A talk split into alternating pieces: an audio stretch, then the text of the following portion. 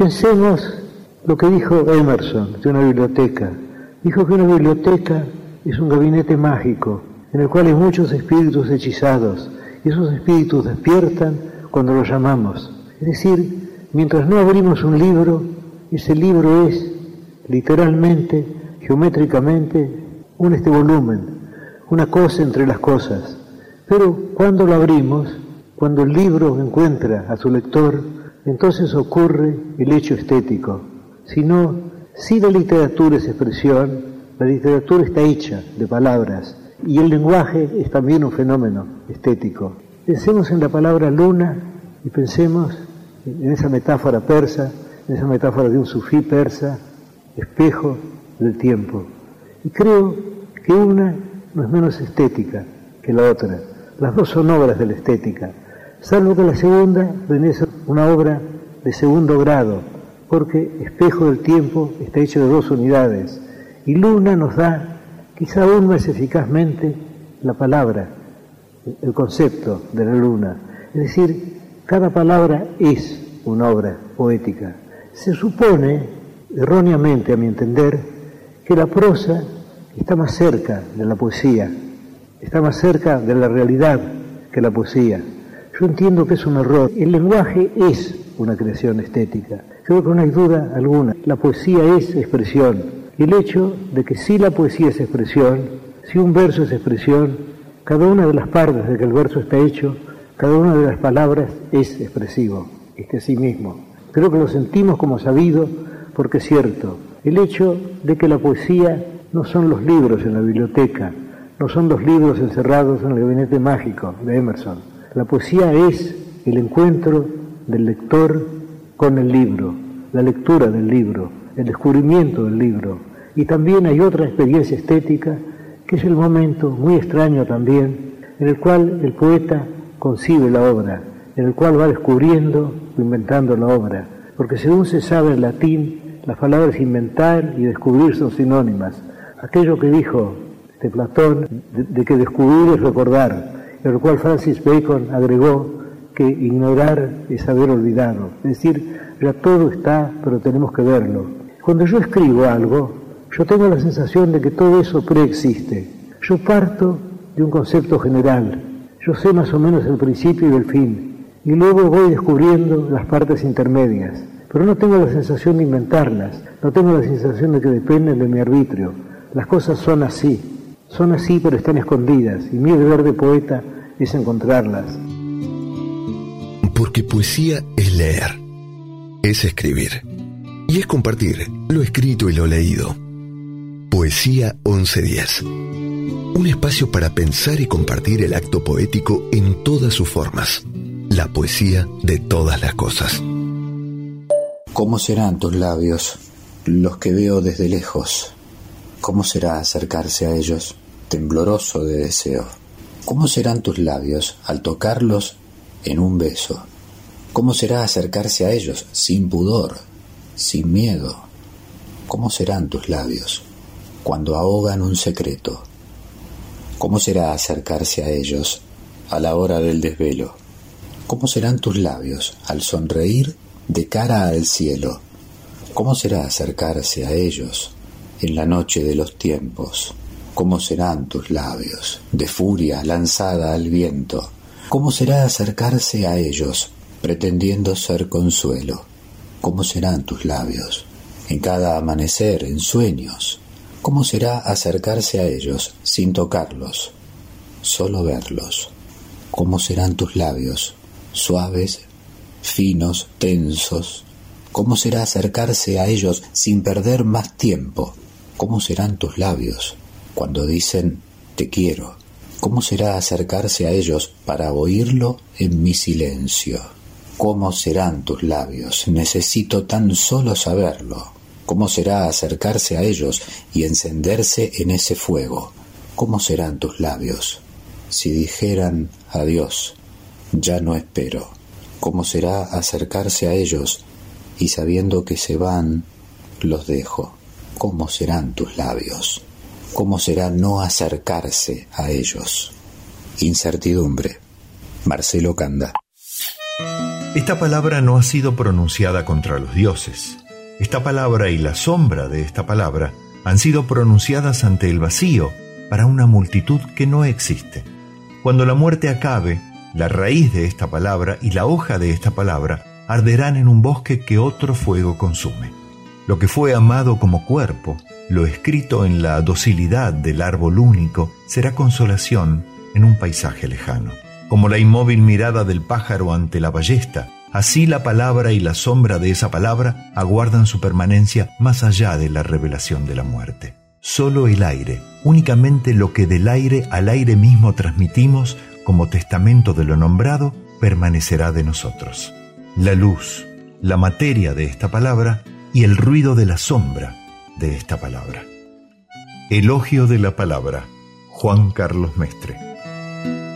Hola, mi nombre es Martina y les voy a compartir una poesía de Carolina Dávila, escritora y abogada feminista colombiana.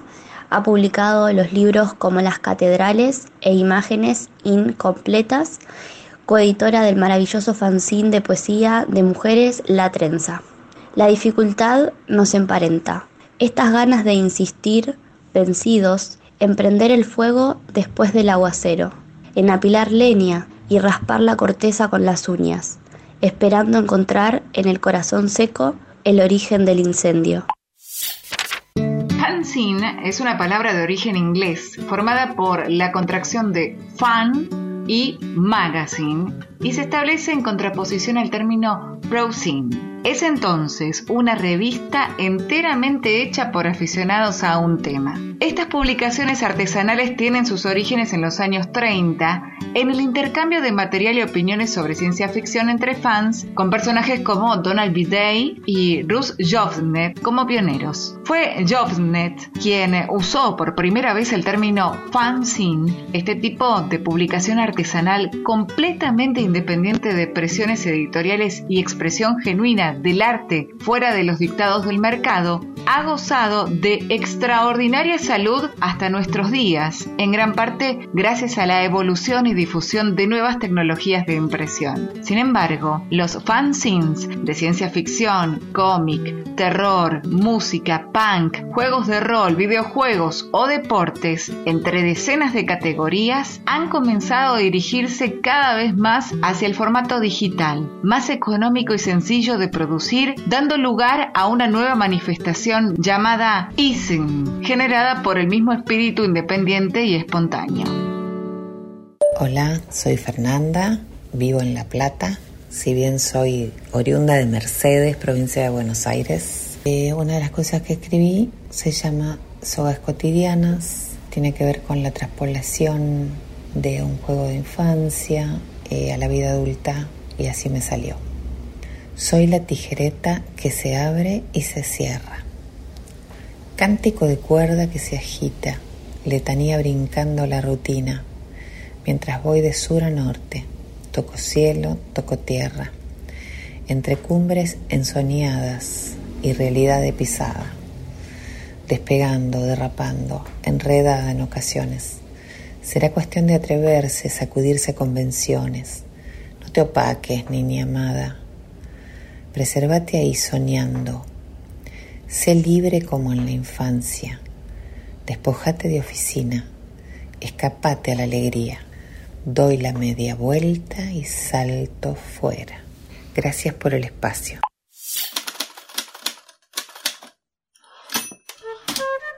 Safo de Mitilene o Safo de Lesbos, poetisa a la que Platón llamó la décima musa, vivió entre los siglos 7 y 6 a.C.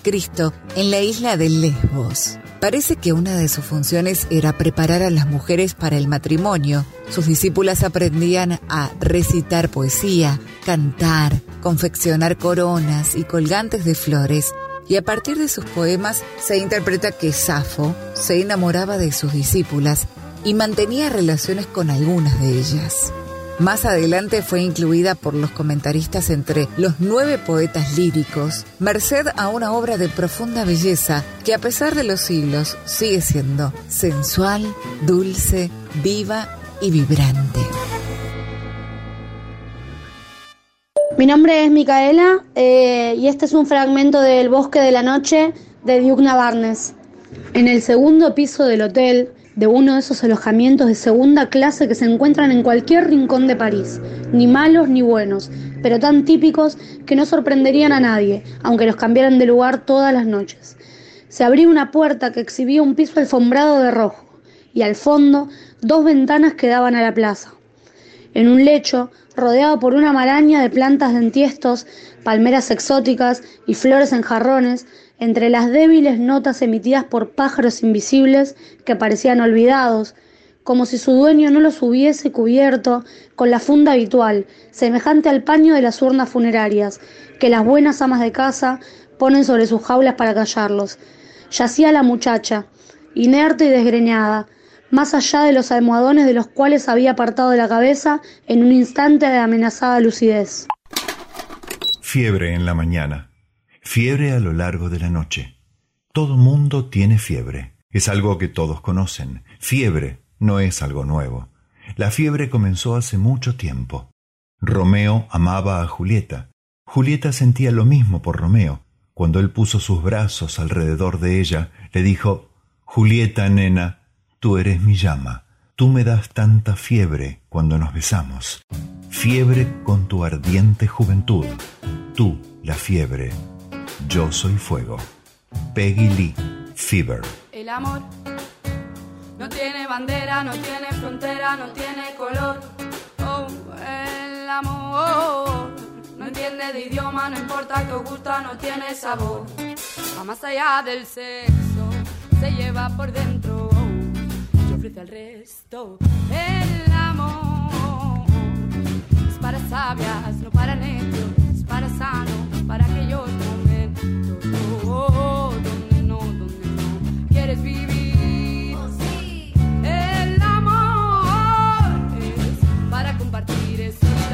llegar un platito más para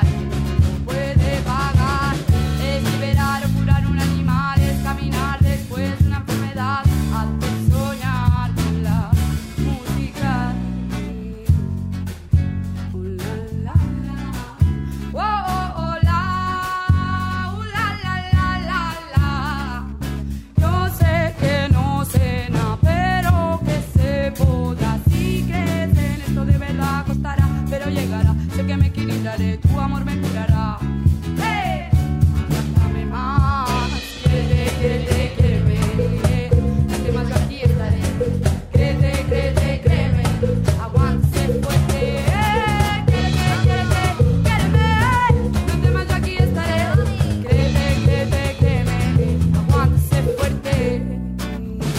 fuerte que el silencio enturbia.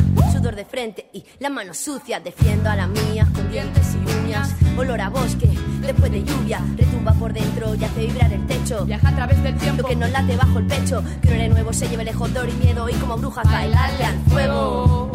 Quierete, quierete, quiereme,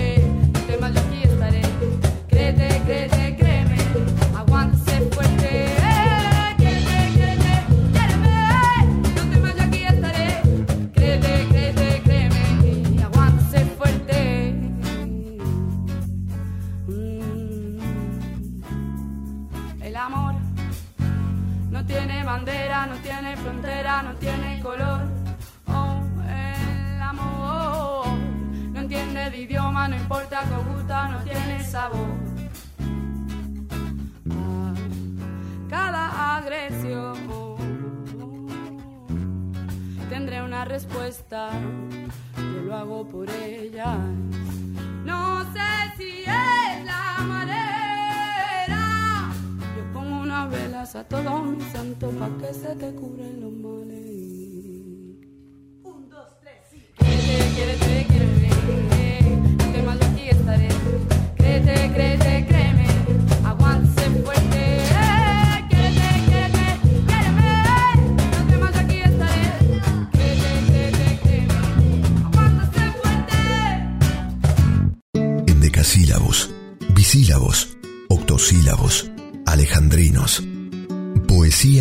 días.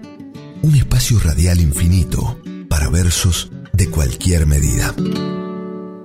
Hola, desde aquí, desde mi refugio de la 2x4, programa que sale los domingos de 14 a 16, yo, Rubén Estela, les quiero regalar esto.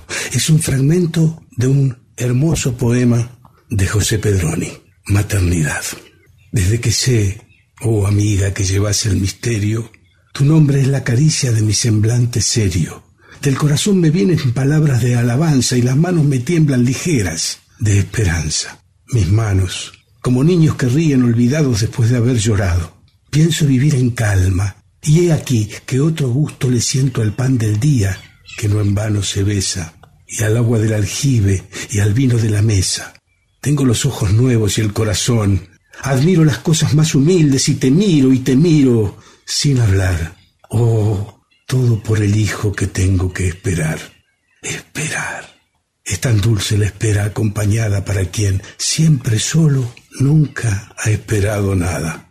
Todo en la casa es suave, todo en la casa es santo. Tu canto, lento y fácil, es un sagrado canto. Hay un olor de espiga en mis libros leídos y olor de santidad en tus vestidos. Tu andar, por lo que llevas, se ha vuelto silencioso. Tus ojos se entrecierran en límpido reposo y en todo sitio dejas tu bien querer ufano, que se te pierde solo, como arena en la mano. Mujer, en un silencio que sabrá ternura, durante nueve lunas crecerá tu cintura, y en el mes de la siega tendrás color de espiga, vestirás simplemente y andarás con fatiga. El hueco de tu almohada tendrá un olor a nido y a vino derramado nuestro mantel tendido. Si mi mano te toca, tu voz con la vergüenza se romperá en tu boca lo mismo que una copa. El silencio en tus ojos será un cielo nublado, tu cuerpo todo entero como un vaso rajado que pierde un agua limpia, tu mirada un rocío, tu sonrisa la sombra de un pájaro en el río. Y un día, un dulce día, quizá un día de fiesta para el hombre de pala y la mujer de cesta, el día que las madres y las recién casadas vienen por los caminos a las misas cantadas, el día que la moza luce su cara fresca y el cargador no carga y el pescador no pesca. Tal vez el sol deslumbre, quizá la luna grata tenga catorce noches y espolvoree plata sobre la paz del monte. Tal vez en el villaje llueva calladamente. Quizá yo esté de viaje.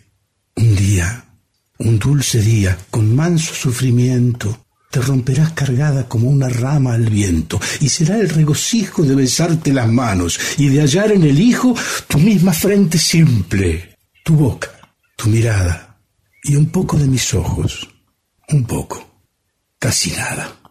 Gracias. Mi madre no había sido preparada para la maternidad.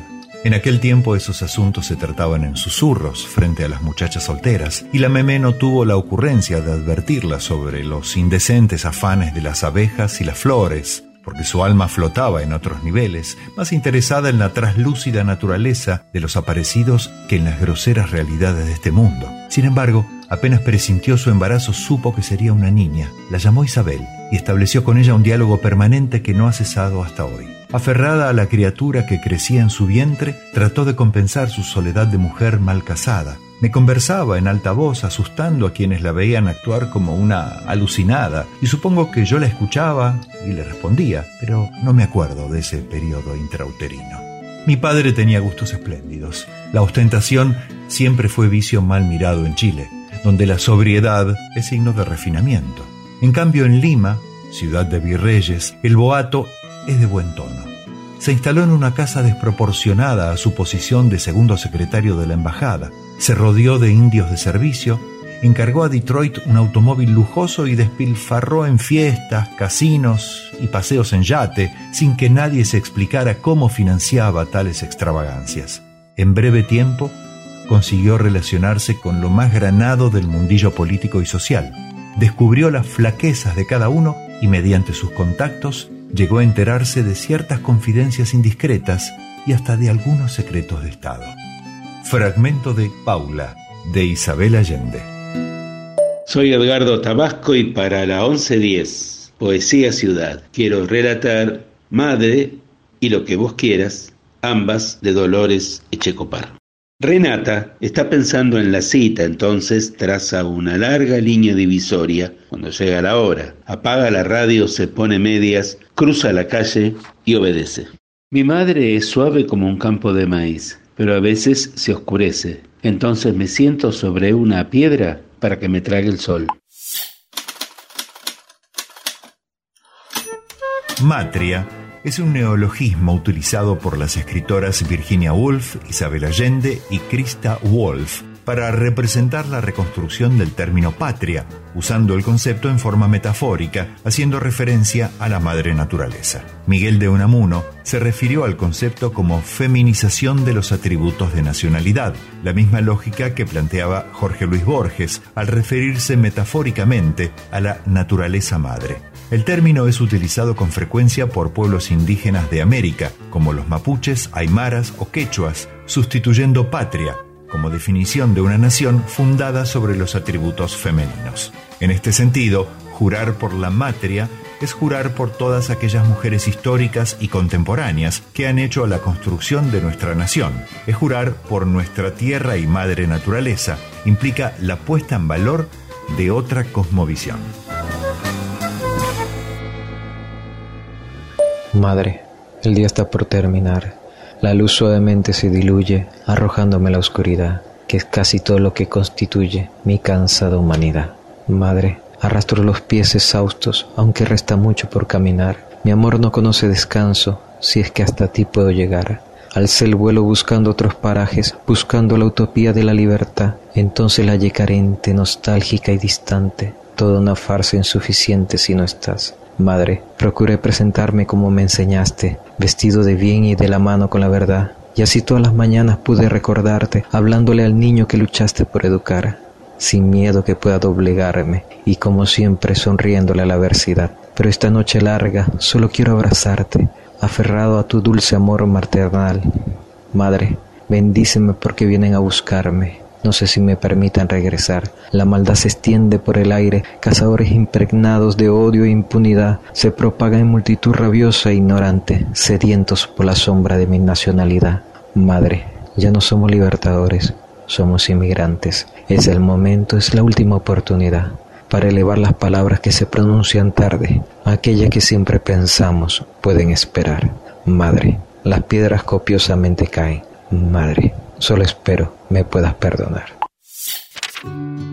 Literalmente, un melodrama es una obra teatral dramática en la que se resaltan los pasajes sentimentales mediante la incorporación de música instrumental. La primera y tal vez más famosa definición del género es de Jean-Jacques Rousseau, que después de ver la ópera Alceste de Gluck en 1777 escribió un tipo de drama donde las palabras y la música, en vez de caminar juntas, se presentan sucesivamente y donde la frase hablada es de cierta manera anunciada y preparada por la frase musical.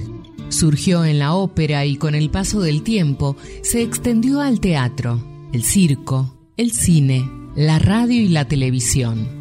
Las telenovelas son un ejemplo ampliamente conocido de melodrama moderno.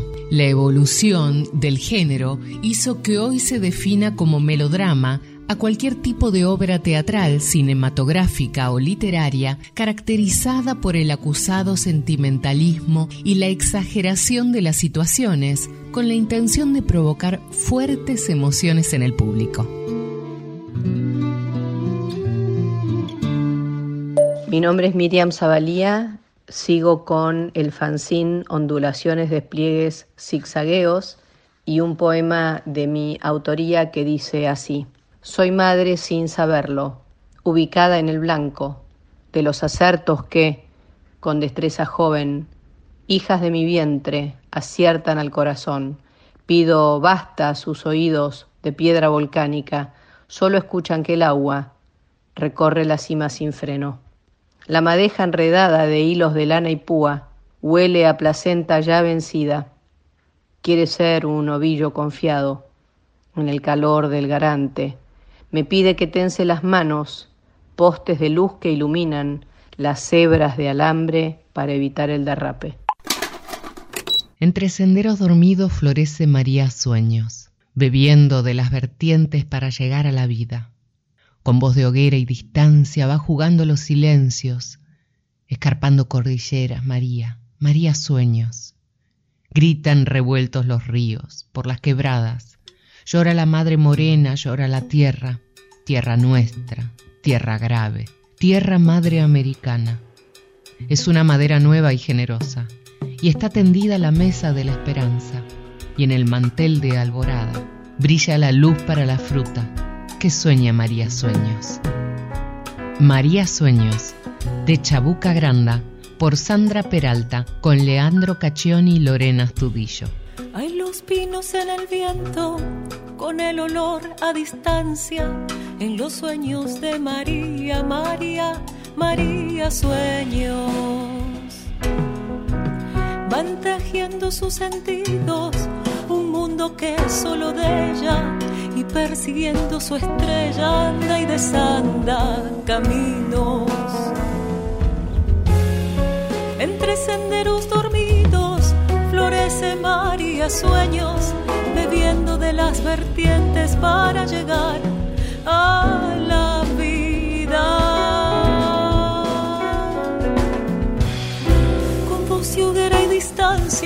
va jugando los silencios, escarpando cordilleras, María, María sueños.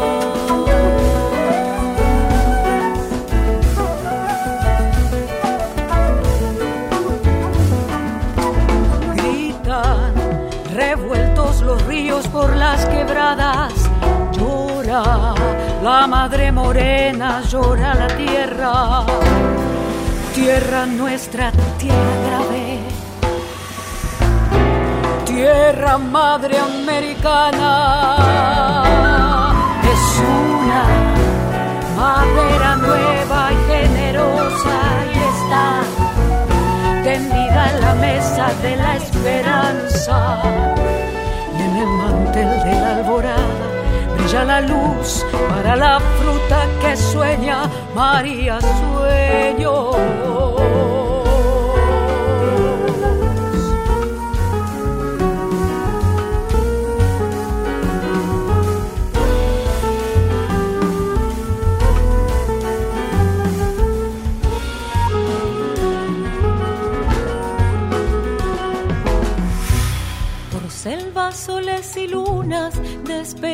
Sus ensueños, vuela recodos y cuestas, María, María sueño.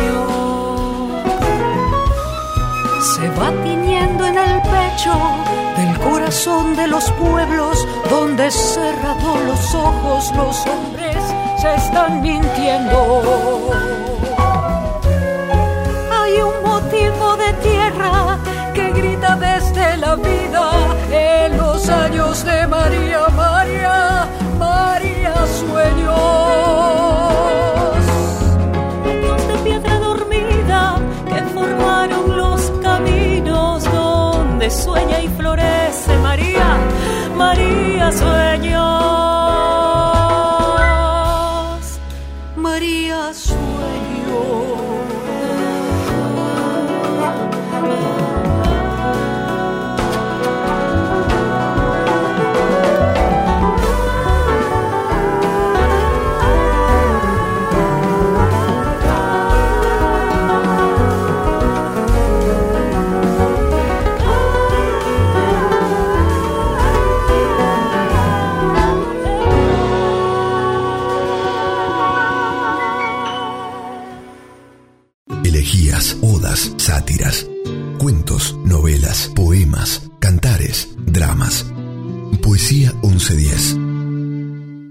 Soy Beto Valdés. Conduzco todos los sábados a las 10 de la mañana, un sábado más por las 2 por 4 y elegí para esta oportunidad el poema Otoño de Octavio Paz.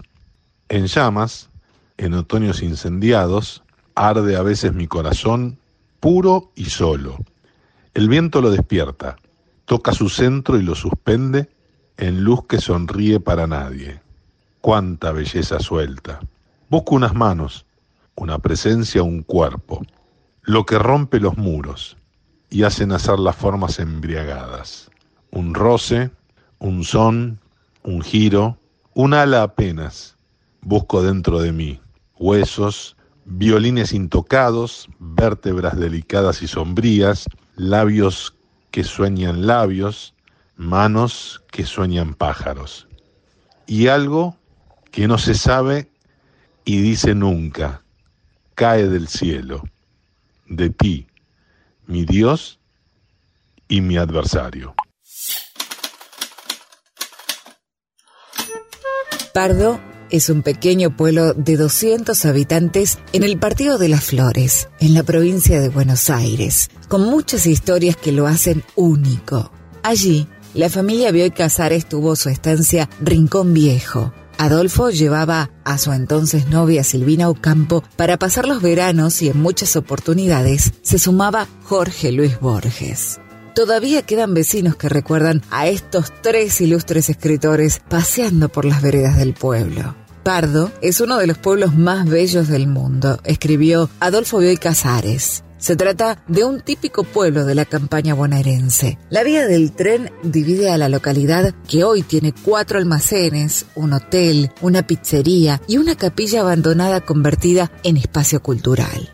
Dicen que Pardo tiene el cielo más diáfano de la provincia, probablemente los fantasmas más interesantes. Algo habrá para que tres gigantes de la historia de la literatura argentina lo hayan elegido como fuente de inspiración durante años.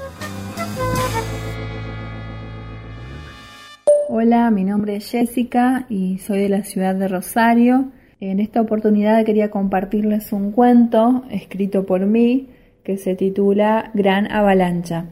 El sol asomaba por detrás de la montaña de Leiderhorn, entibiando cada vez más a la cabaña de la familia Hansen, un grupo de vikingos que vivía en una pequeña aldea en la península de Bergen, en Noruega. Esta aldea quedaba a unos seis kilómetros y medio de la localidad de Trangarey. Esa mañana, el agua de los fiordos comenzó a brillar y el cielo se cubrió de águilas con vuelos rasantes. Baldur, el hijo mayor de la familia, despertó temprano para buscar leña en el bosque. Cubrió su cabeza con un gorro de piel, se puso una camisa larga que le llegaba al fin del muslo y la ató con un cinturón. En sus pies calzó unas botas de cuero y colocó en sus manos gruesas manoplas de lana. Ragna, su hermana menor, vio a través de su ventana a Baldur, que había subido a su bote de madera para cruzar al otro lado del valle, y entonces corrió detrás de él. Su madre Erna comenzó a amasar pan y a triturar cereal en un cuenco de madera. Lavó unas hierbas y cocinó guiso de carne en una olla. Luego puso a calentar té para darle de beber al anciano de la cabaña, Reiner, el abuelo de los niños.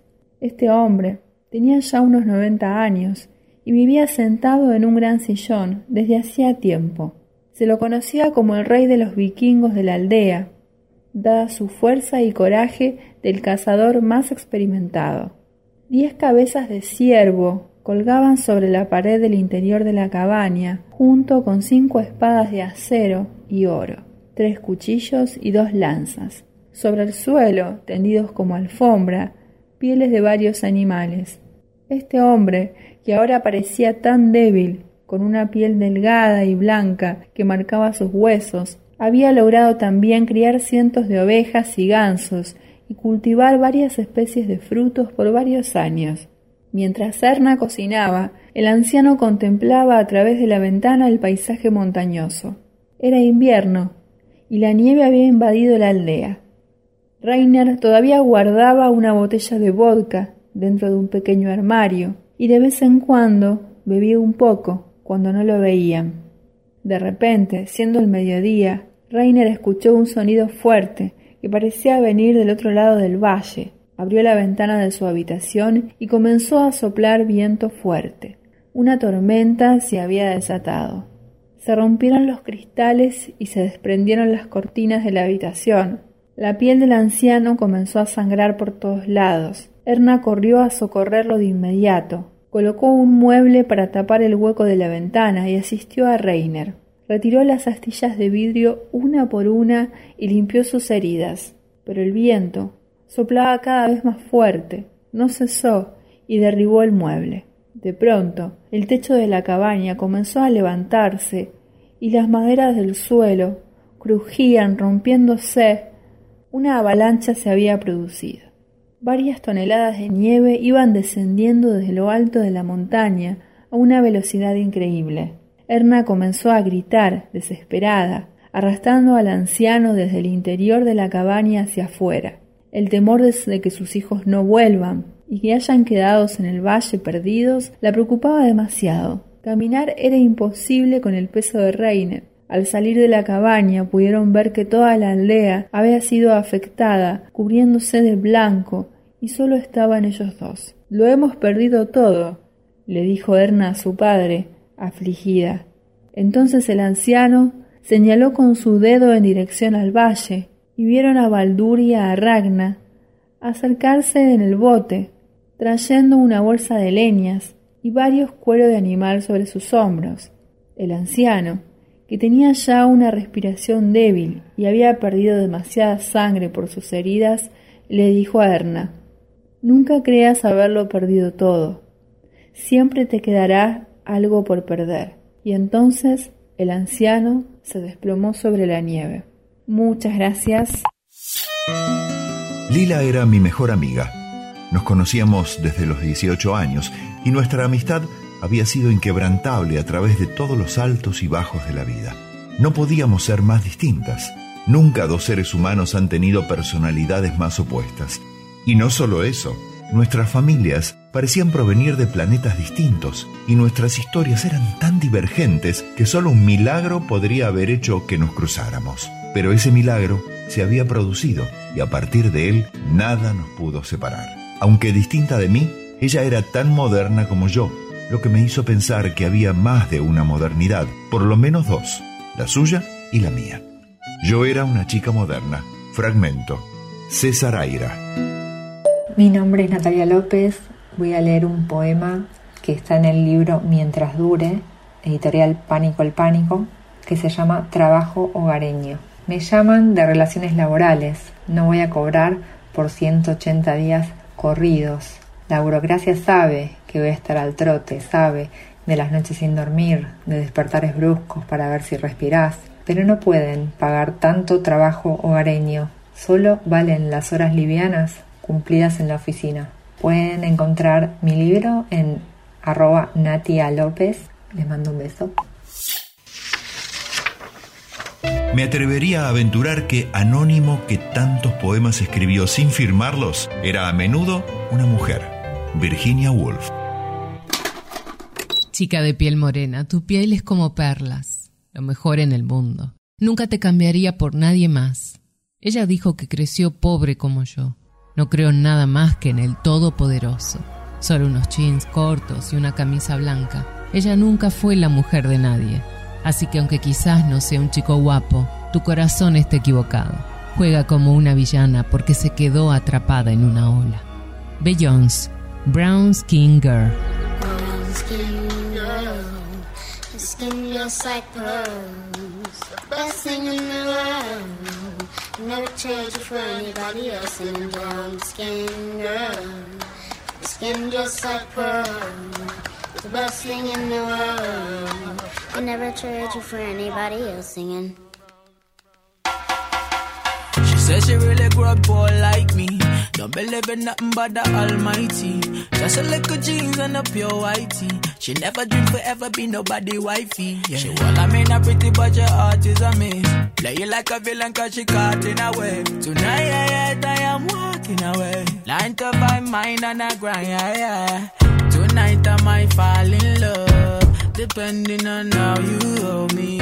I'm glad that I'm calming down. Let no one come control me.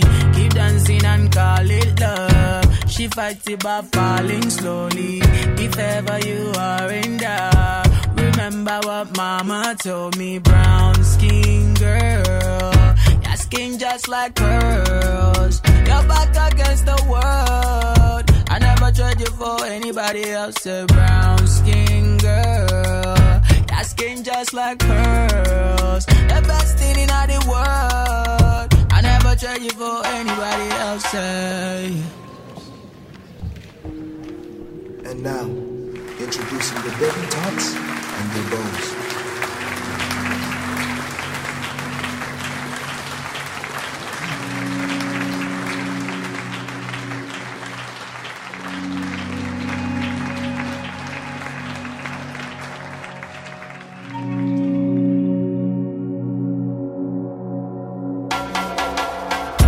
Trophy when Naomi's walking. She need an Oscar for that pretty dark skin. Pretty like Lupita when the camera's closing. Drip broke the levee when my Kelly's rolling. I think tonight she might braid her braids. Melanin too dark to throw her shade. She minds her business and winds her waist. Go like 24K. Okay. Tonight I might fall in love. Depending on how you hold me. I'm glad that I'm calming down. Can't let no one come control me. Keep dancing and call it love. She fighting but falling slowly. If ever you are in doubt, remember what mama told me. Brown skin girl, your skin just like pearls. You're back against the world. I never tried you for anybody else. A brown skin girl skin just like pearls. The best thing about the world. I never trade you for anybody else. Oh, have you looked in the mirror lately? Wish you could trade eyes with me. Cause there's complexities in complexion, but your skin is glow like diamonds. Pick me like the earth you be giving birth. To everything alive, baby, know your worth. I love everything about you from your nappy curls to every single curve, your body natural. Same skin that was broken, me the same skin taking over. Most things out of focus view, but when you're in the room, they notice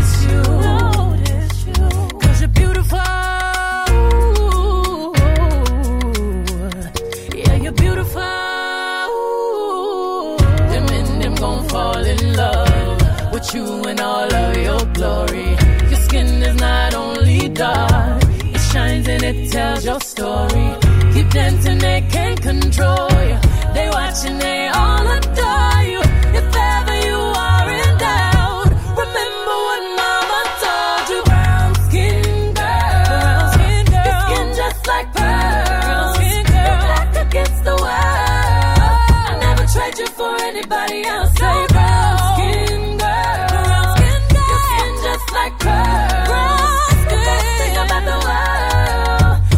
Never trade you for anybody else. Say brown skin girl, your skin just like pearls. You're back against the wall. I never trade you for anybody else. Say brown skin girl, your skin just like pearls. The best thing about the world. I never trade you for anybody else. Say. Skin girl, your skin just like pearls.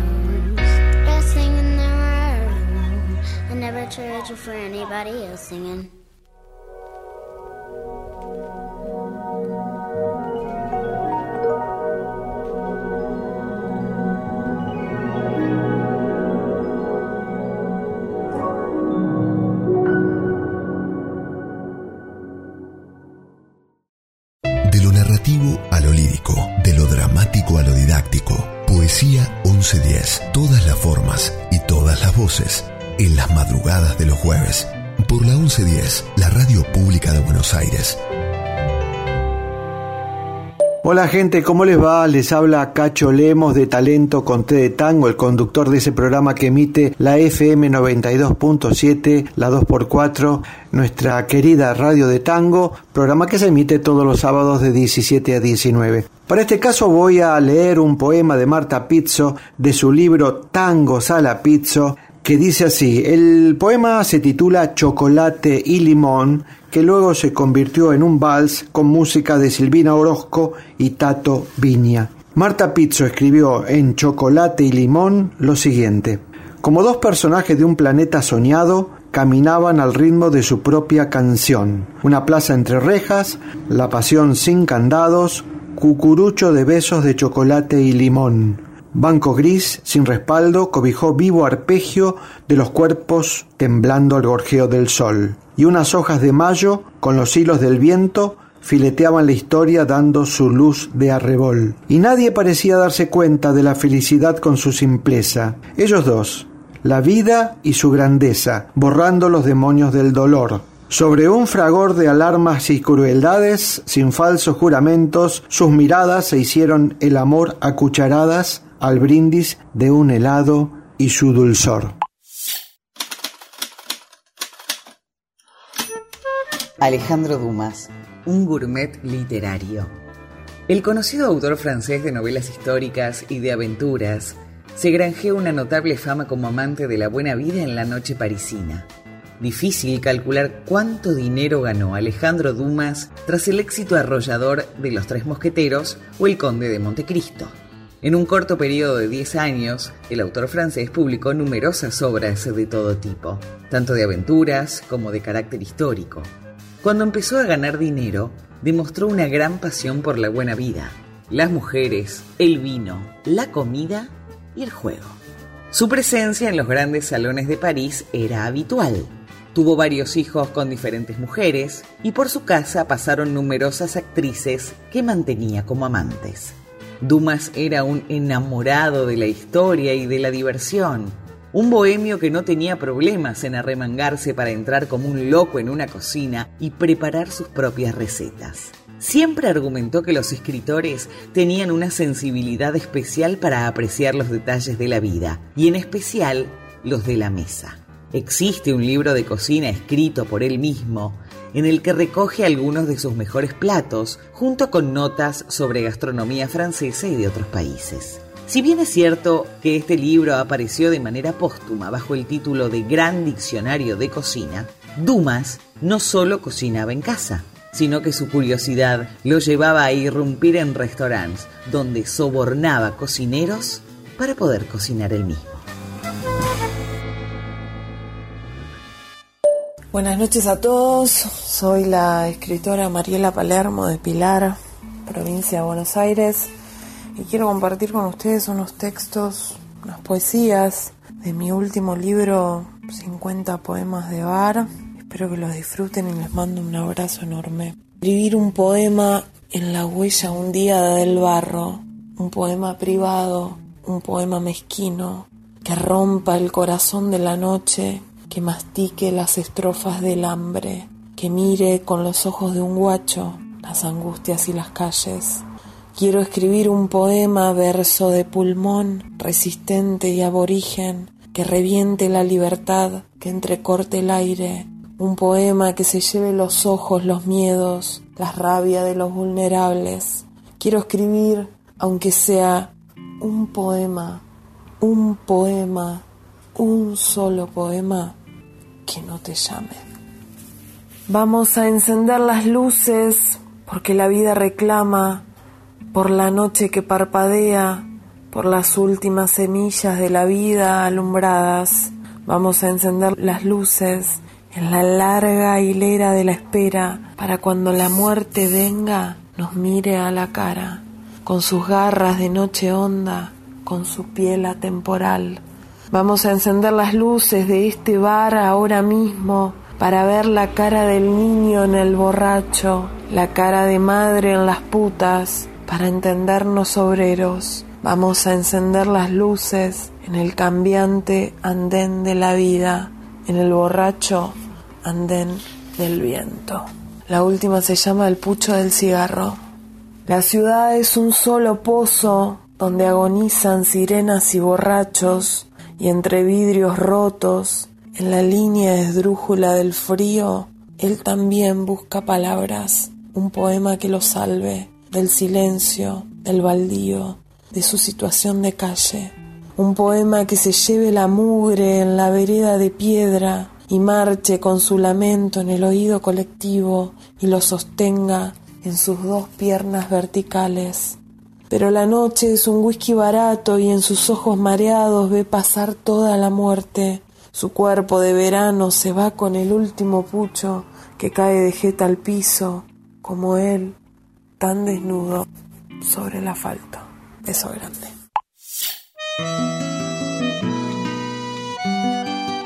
Me siento, pido un café con leche.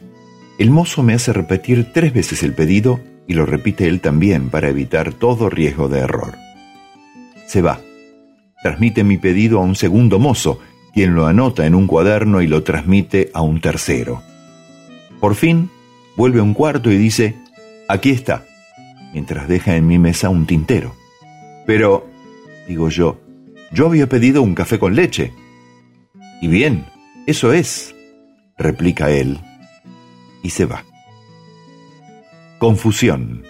Microficción de Jean-Paul Sartre.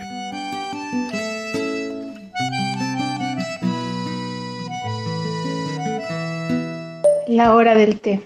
A la hora del té, sobre la mesa del comedor, un mantel blanco bordado con hilos de suaves colores, las tazas de porcelana con sus platitos, el plato de postre a la derecha, cucharita, cuchillo de postre, mantequera, tetera vestida con ondas de crochet, lecherita, azucarera, dulcera, gran plato con galletitas, budín con pasas, pan, queso y jamón. A la hora del té todo está guardado dentro del mueble del comedor. En la cocina el jarro lleno de leche que hierve sobre la hornalla, las tazas grandes preparadas para ser llenadas, un tarro con azúcar, cucharitas, rebanadas de pan con manteca y dulce, las servilletas a cuadros y la radio prendida. Mi mente infantil se maravillaba cuando se hacía la hora de la merienda en la casa de mi amiga. A las cinco en punto se servía el té en el comedor, engalanando la mesa todos los días. Al día siguiente en mi casa pretendía hacer lo mismo, sacando el juego de té de la virola dorada que mi mamá guardaba en el mueble con del comedor. Yo quería lo mismo que el día anterior y mi mamá se negaba, que se puede romper, que no es necesario tantas cosas, que hace frío en el comedor, que ya se rompió una tacita y se la habían regalado para el casamiento y yo encaprichada. Yo quería una mesa de té a las cinco en punto. Yo soñaba con un castillo imperial. Yo sabía que tenía guardado en el mueble del comedor la llave de mi propio castillo y no podía abrirlo. Yo soñaba a la hora del té. El amor se puede provocar dejando caer un puñadito de polvo de quereme como al descuido en el café o en la sopa o el trago. Se puede provocar, pero no se puede impedir. Eduardo Galeano, El libro de los abrazos. Hola, soy Flora Rivière, participo en el Mundial de Escritura con el equipo Chupate una mandarina de la zona 23 y estamos muy felices con esta experiencia. Voy a leer con acento porque soy francesa, pero vivo en Argentina y escribo en castellano también. Voy a leer un pasaje del texto que escribí a raíz de la consigna dada por Camila Fabri el primer día del Mundial, que era el perfil de la persona que amé en secreto, una historia que no llegó a ser. El texto se llama Bicho. Lo puedo adivinar. Ahí, debajo, detrás de todas sus máscaras, tiene ojeras violentas. Lo cuentan sus graves y la voz que descarrila cuando se exalta. Son violetas y húmedas, son profundas y granulosas, son ásperas y valientes, te dan vértigo, como la nafta desparramada en el piso porque sabes. Sabes que si empezás a mirar no tenés ninguna razón de terminar algún día. Ella no tiene respuesta. Siento sus ojos y sé que si los pudiera ver de verdad, me acercaría en puntillas, bien suave, y la mordería despacito en sus brazos morochos, en su boca demente. Le mordería los pechos, todos sus pechos, y buscaría con mis dientes hasta sus olores más vergonzosos. Con cada mordedura la aceptaría cada vez más. Tal vez duraría días o meses, tal vez me terminaría durmiendo, exhausto, con las uñas de sus pies entre mis dientes, con la mugre de sus talones raspando mi lengua porque soy un bicho feo. Soy un trapo asqueroso. Soy un bichito feo. Los sueños de los amantes son como el buen vino. Dan alegría o pena. Debilitado por el hambre, soy infeliz, robando todo lo que pueda en el camino, porque nada es gratis en la vida. Nunca se me dirá que la carrera hacia las estrellas no es para mí. deja que me maraville de ti. Y alzar el vuelo, por fin tendremos un regalo. Estoy poniendo la mesa para mi nueva vida. Me alegro al pensar en este nuevo destino. Una vida en la clandestinidad y luego libre al fin. La fiesta está en camino. Le Festin de Michael Giacchino por Camille. Sont comme le bon vin. Ils donnent de la joie ou bien du chagrin. Affaibli par la faim, je suis malheureux. Pas longtemps chemin, tout ce que je peux, car rien n'est gratuit dans la vie. L'espoir est consommé. À sauter les repas, je suis habituée. Un voleur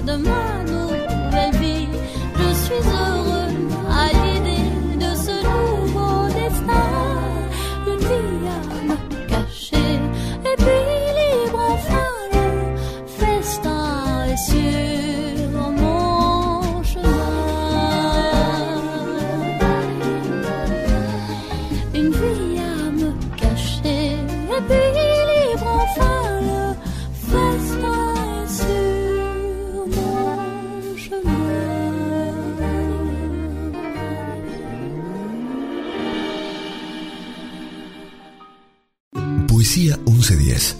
Un espacio para compartir las rimas y prosas que más nos gustan.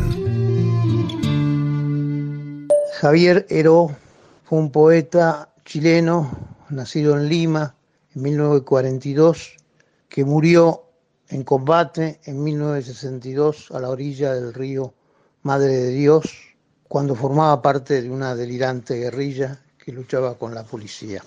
De él voy a leer un poema que es realmente muy interesante y bastante emotivo, que se llama Yo no me río de la muerte. Y dice así, yo nunca me río de la muerte, simplemente sucede que no tengo miedo de morir entre pájaros y árboles.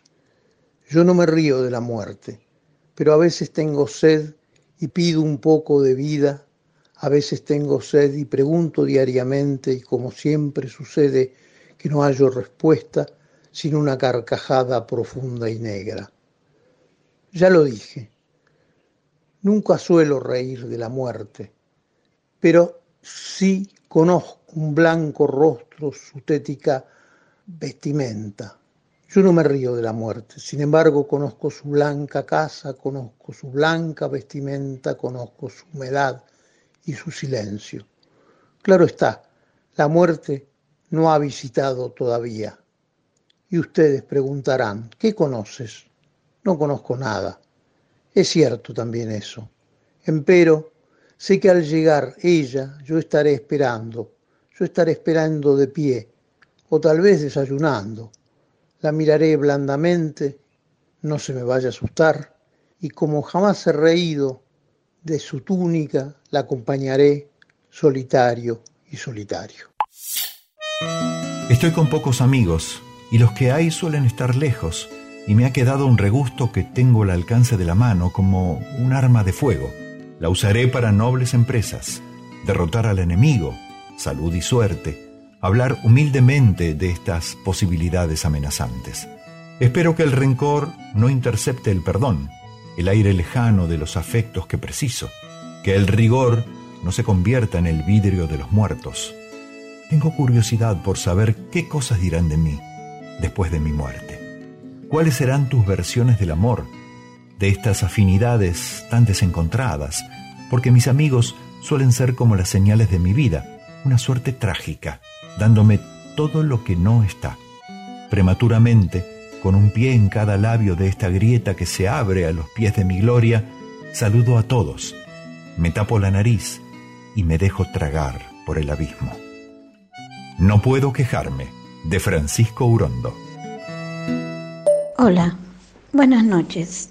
Soy Susana y quería compartir con ustedes una poesía que leí esta tarde y que me encantó. Realmente no sé quién la escribió, pero me gustó tanto que pensé en compartirla con ustedes. Se llama Eva. Las que vimos una vez, esos márgenes estrechos que no suelen tener nada entre los pisos y el techo, las que por casualidad asomamos las narices, no más por curiosidad, donde hambrean cicatrices, las que miramos de lejos con temor a abrir los ojos en esos ranchos que suelen definirnos qué es el fondo, las que no tenemos más que la fuerza de trabajo, los huesos de la terquedad de vendernos al salario, las que somos de admirar tu útero de mujer fuerte, para indignarnos al ver qué inoportuna tu muerte. Y aunque no lleguemos nunca ni al talón de tus alturas y se nos venga la historia a cobrarnos sus facturas, cada vez que sea mayo y el siete acerque el invierno, todas querremos ser hijas de tu gran ovario izquierdo. Que tengan muy buena noche. La antonomasia es una figura retórica que consiste en la sustitución de un sustantivo por una expresión reconocida universalmente. En el lenguaje periodístico actual es muy común acudir a un uso abundante de expresiones antonomásticas y clichés, siendo esta una característica distintiva de ese registro del lenguaje. La generación mediática de antonomásticos es constante y difundida tanto por medios escritos como audiovisuales. Algunos ejemplos son La ciudad eterna en lugar de Roma, El Hijo de Dios por Jesucristo o El 10 por Maradona. Mi nombre es Ana H. y me gustaría compartir con ustedes un fragmento del libro La mujer justa de Sandor Maray. Dice así porque él era una persona que cumplía todo lo que decía. No actuaba de inmediato. A veces pasaban años hasta que sus palabras se convertían en actos. Hay quien habla solo por hablar, discute con ligereza de proyectos y posibilidades después de cenar y un momento después se olvida. Pero mi esposo era plenamente consecuente con sus palabras. Era como si en su interior estuviese encadenado a las palabras.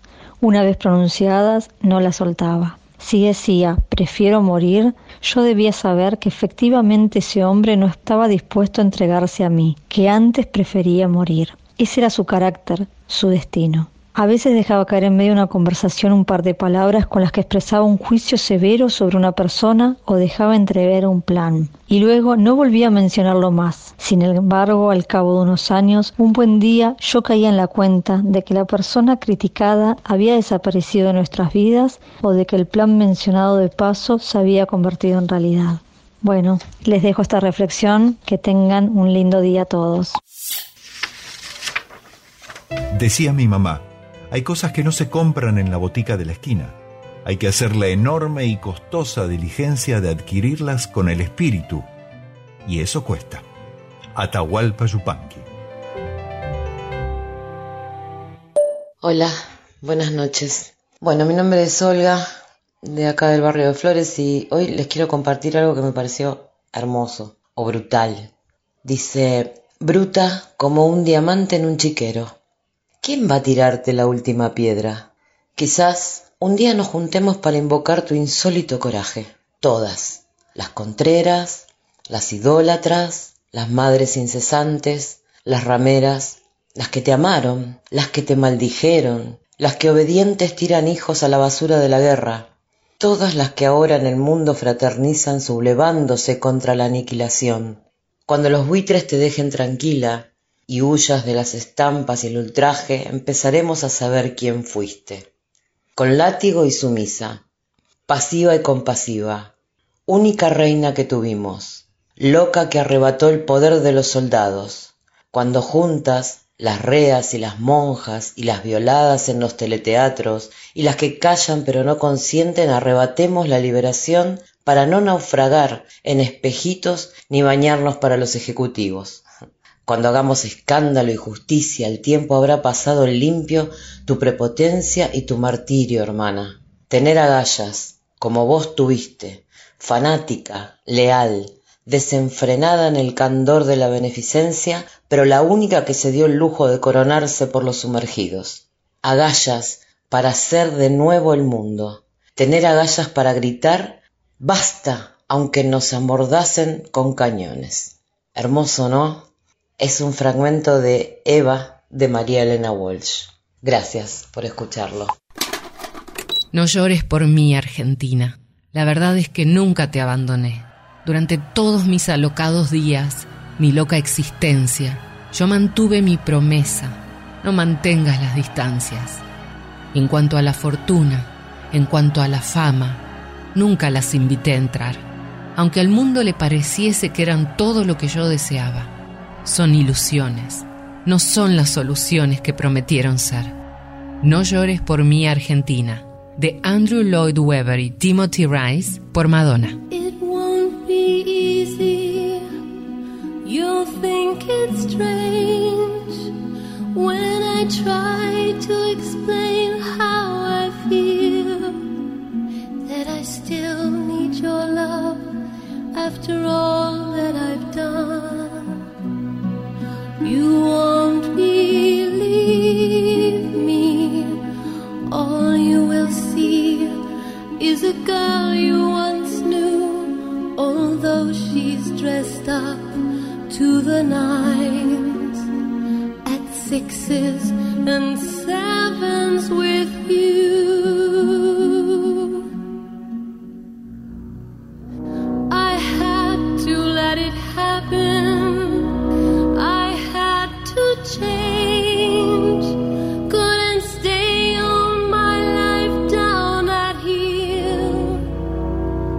Looking out of the window, staying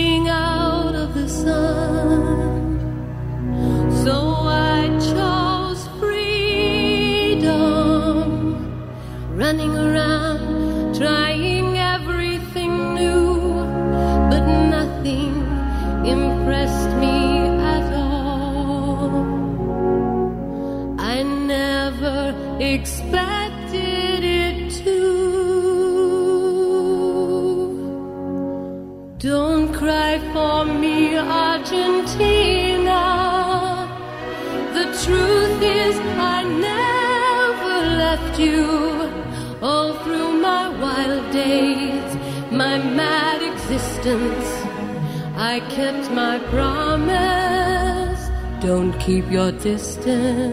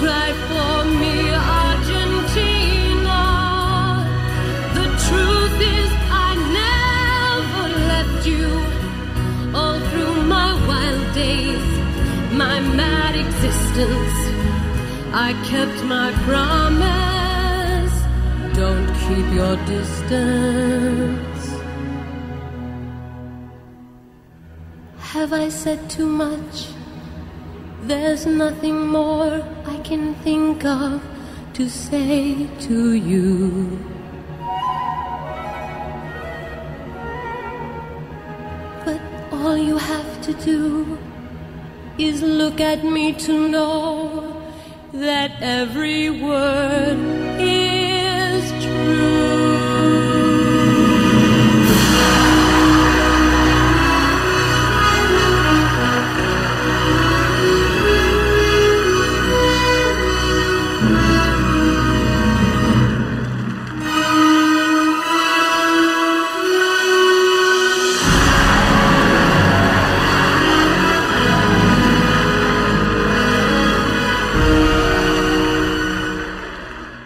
Poesía 1110. Metáforas, símiles, ironías, paradojas, todas las formas no convencionales de transformar la palabra en las madrugadas de los jueves, acá en la 1110. Hola, mi nombre es Diego Fischerman, yo conduzco historias en modo mayor en la 2x4 y voy a leer un poema de un, de un gran poeta de las no últimas, diríamos penúltimas generaciones de grandes poetas argentinos, Jorge von de Brider, de él Definiciones. Si yo dijera que el viento es la corriente de aire que se produce en la atmósfera al variar la presión, sería abstracto. No diría, por ejemplo, que es la cresta que se forma en la superficie de las olas, cuando estamos sentados en la playa, vos y yo, mirando el horizonte un día de enero, y tus ojos muy celestes proponen otro cielo. No hablaría del sombrero que se vuela, ni diría que corremos a buscarlo, acaso sorprendidos de que al cabo de los años sigamos juntos mirando el horizonte un día de enero.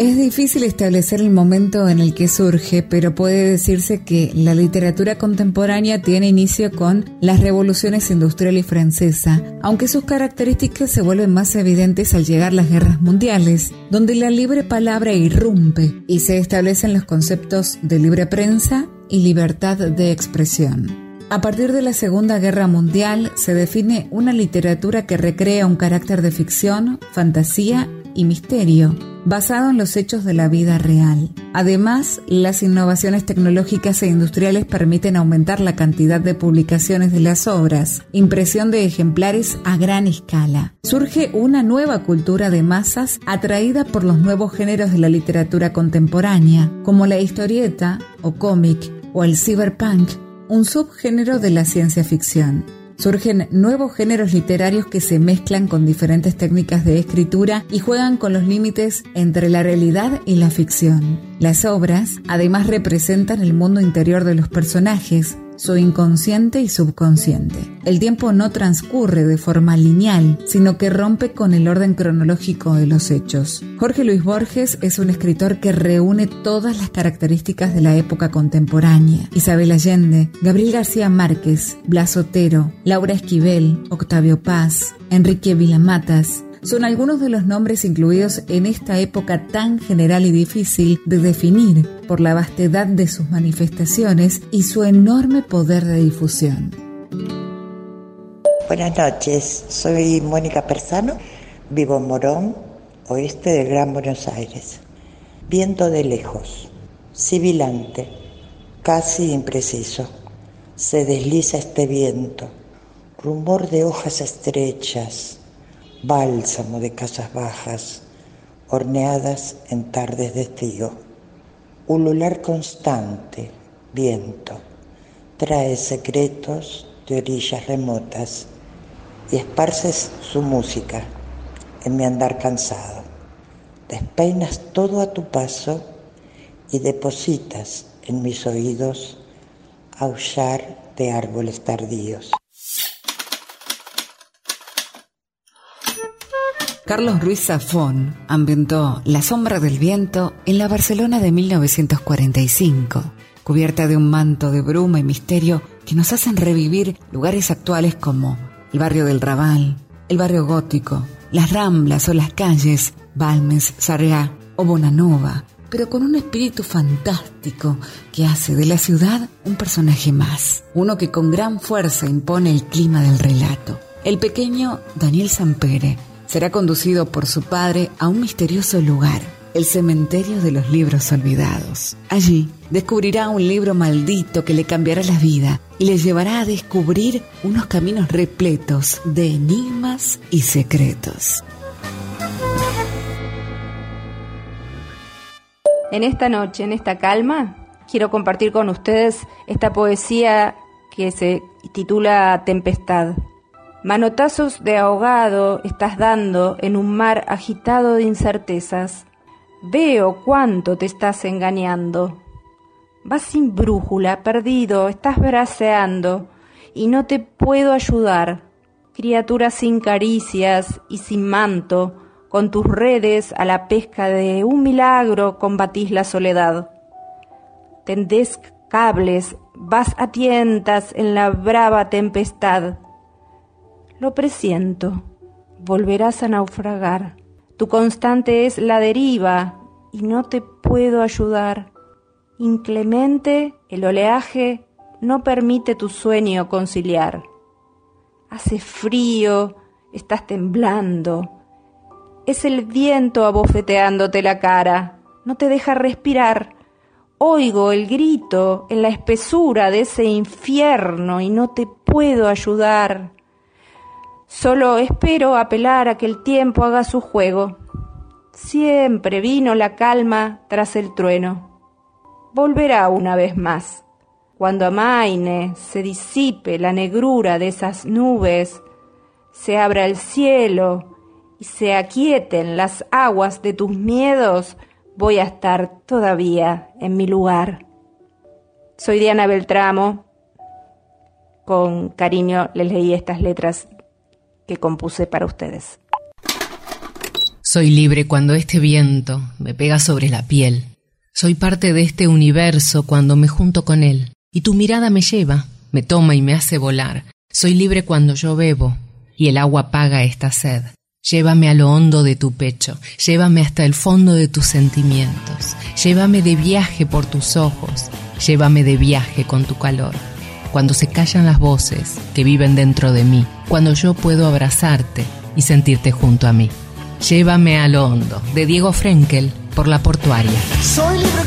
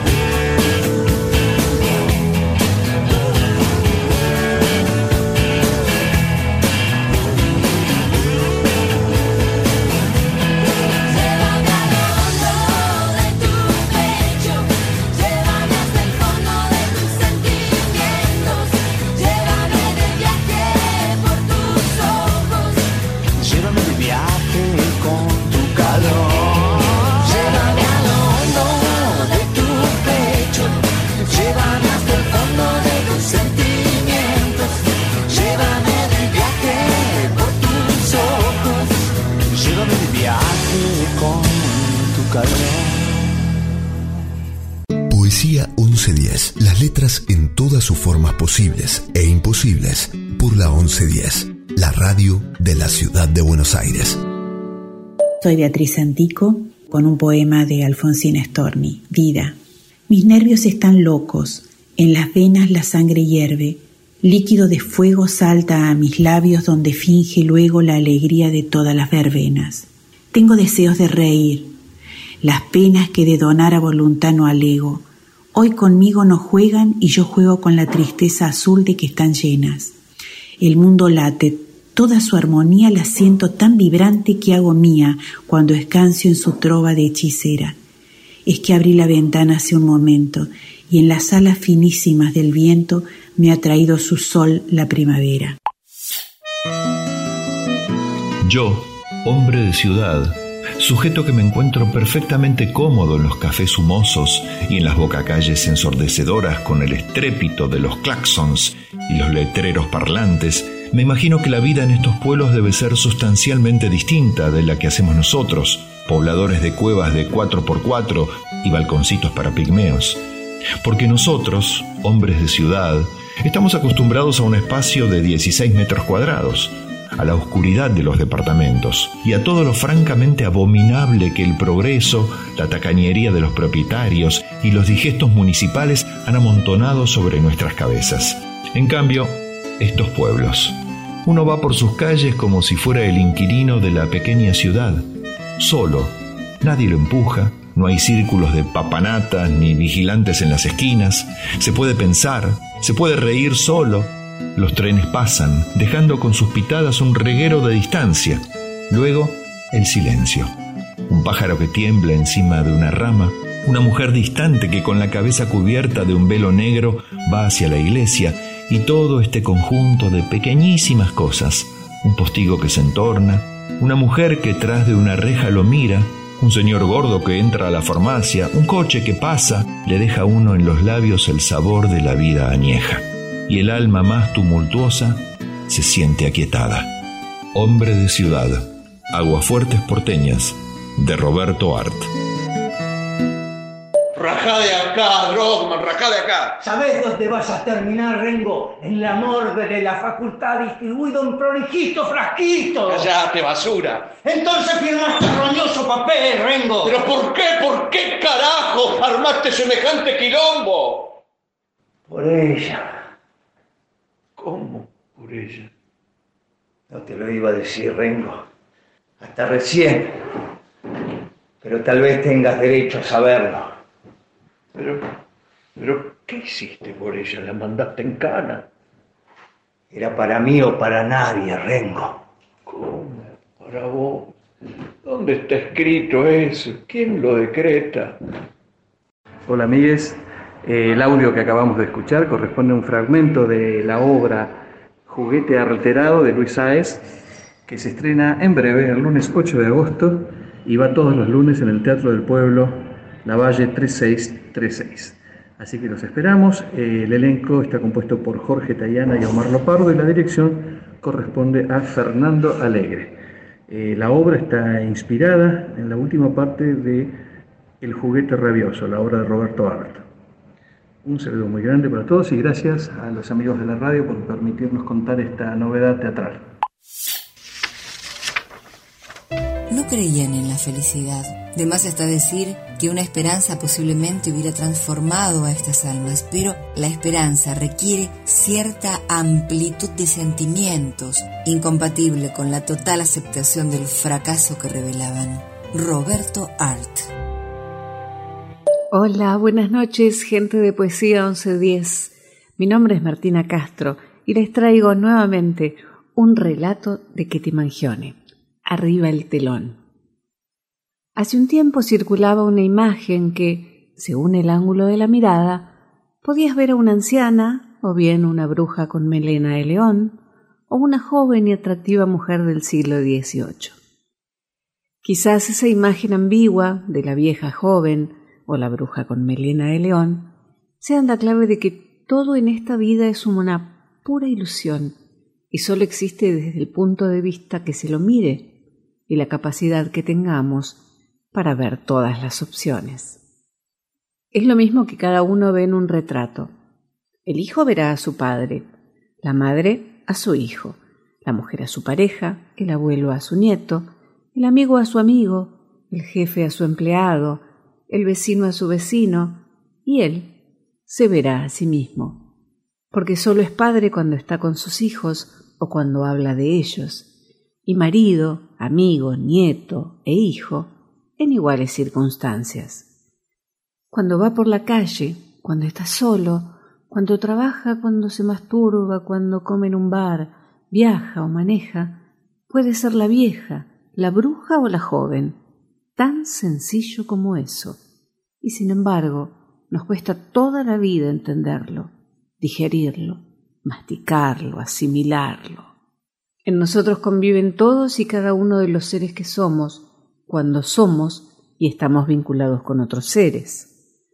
Pero el que ejerce, el que vive, el que piensa, es un ser individual, único en su maldad, bondad o perversión, en su delirio místico o egoísta, que tiene que acomodar todo ese rompecabezas a cada vínculo, a cada estado, en cada momento, que es obligado socialmente a aceptar una serie de mandatos que, por mucho que le esquive el bulto, tiene que cumplir aunque sea en la fase más austera y despreocupada, que es contentarse a sí mismo.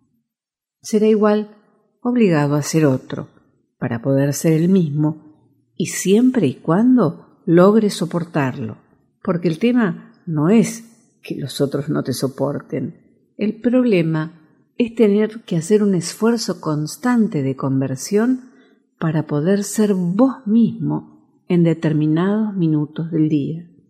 Y se desdibuja.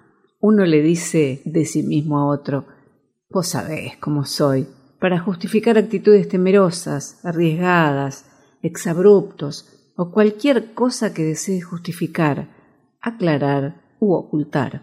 Nadie sabe cómo somos. Nosotros terminamos por olvidarlo de tanto ponernos y sacarnos el disfraz de turno.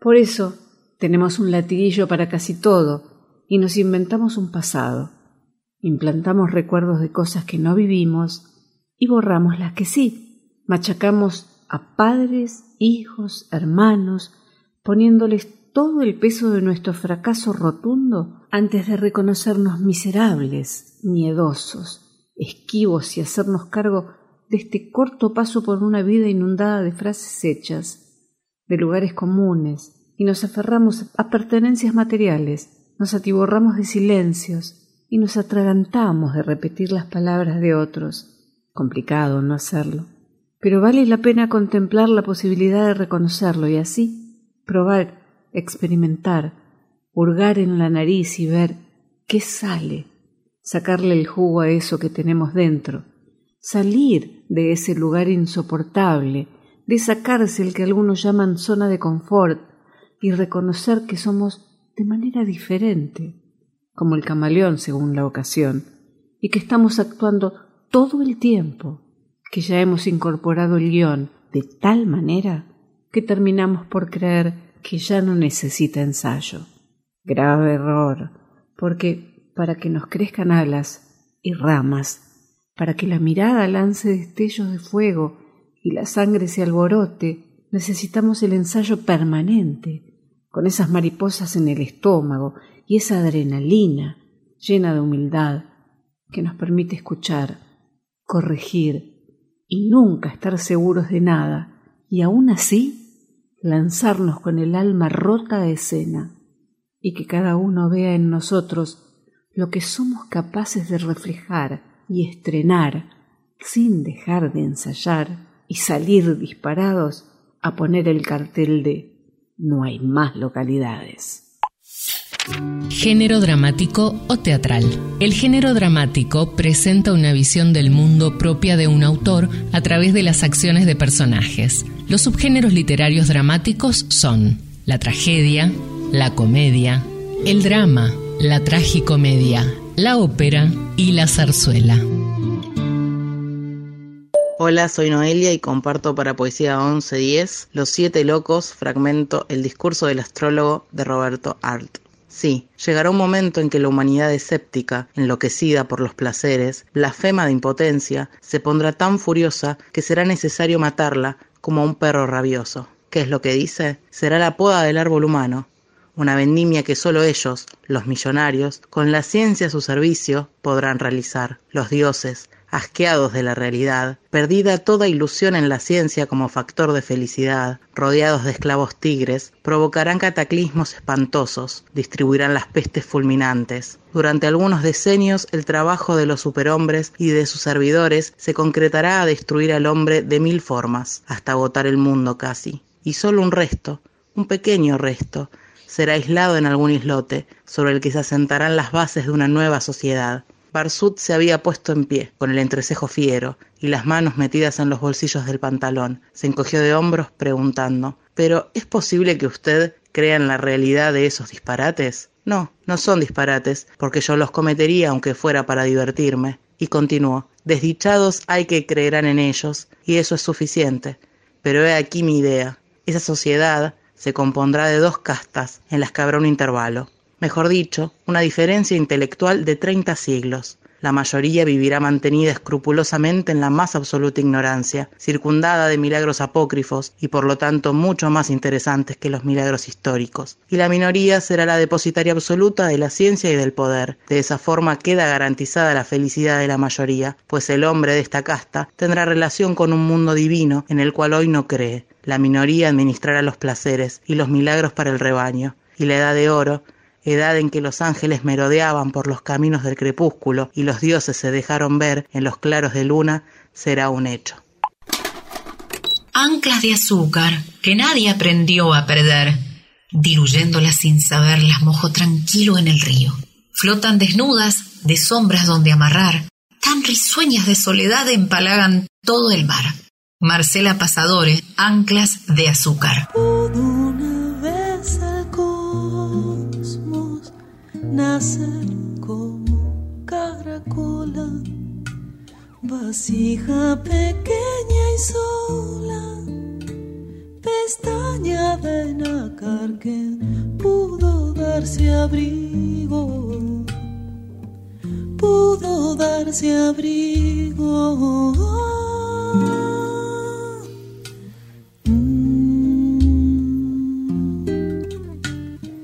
Supo engordar dejando al paso de su espiral un racimo de almíbar lento, cordón de saliva tan listo a desandarse, listo a desandarse.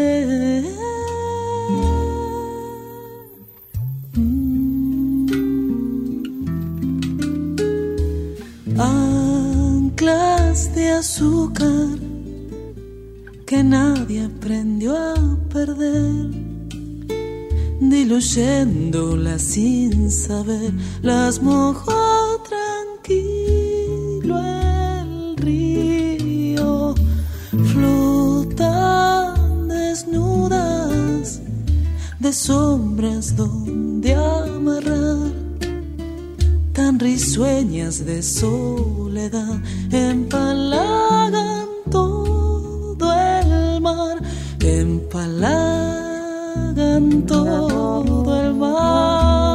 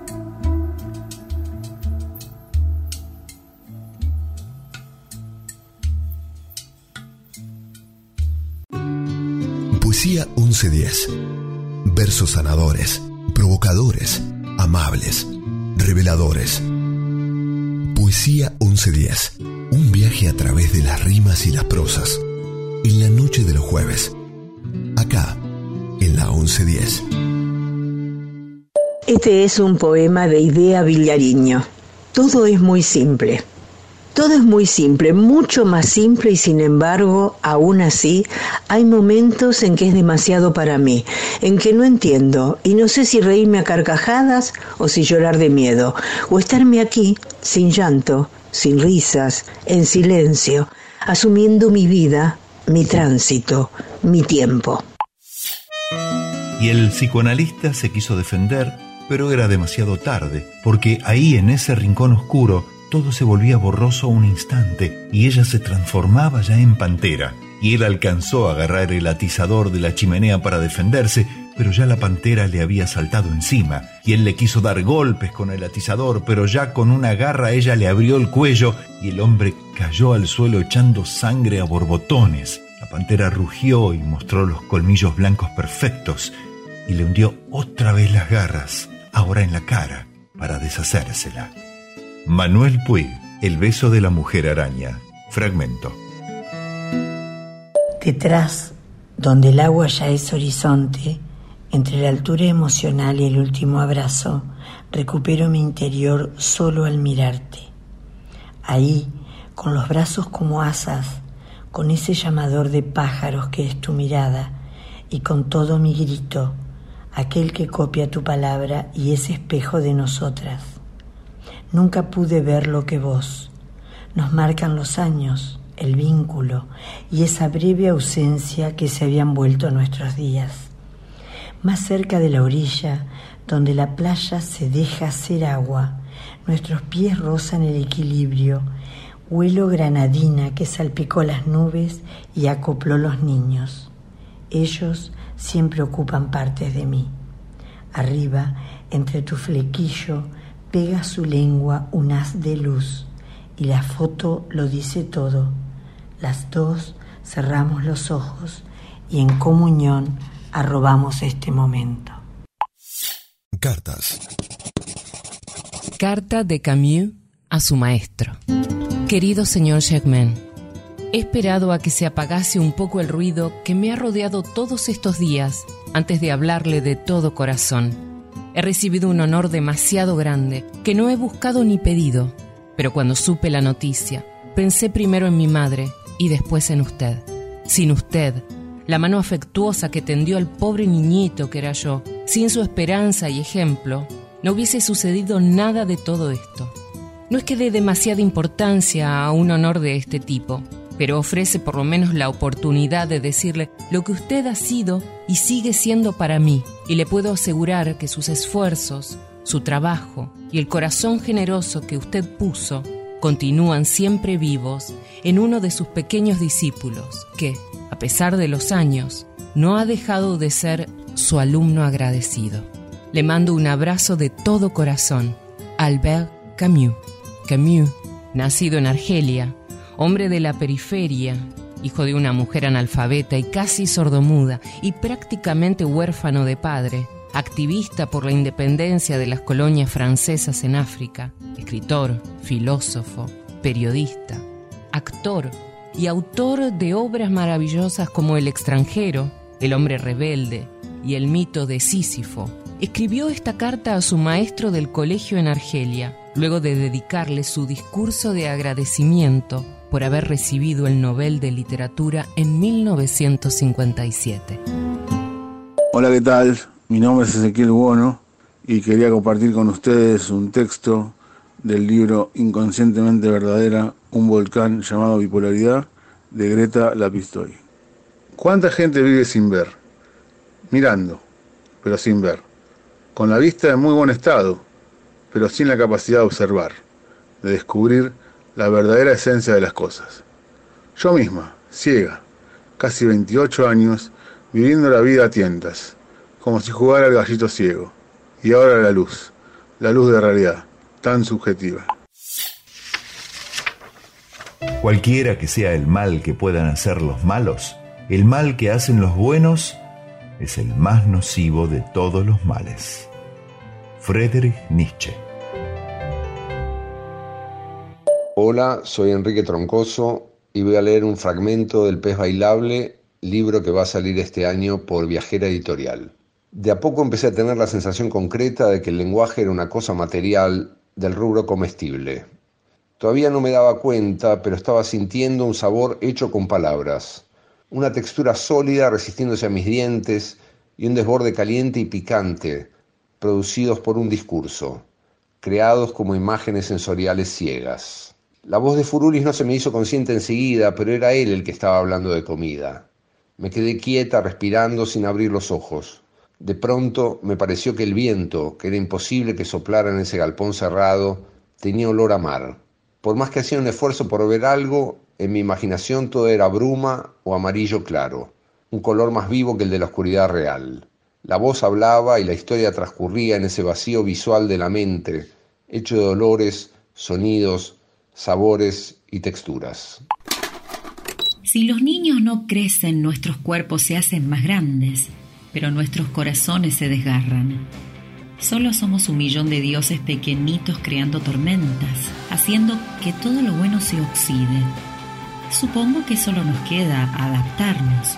Con mis rayos resplandeciendo, puedo ver dónde voy a estar cuando la muerte me alcance y toque mi mando. Con mis rayos resplandeciendo puedo ver a dónde voy. Es mejor que mires hacia abajo. Arcade Fire, wake up.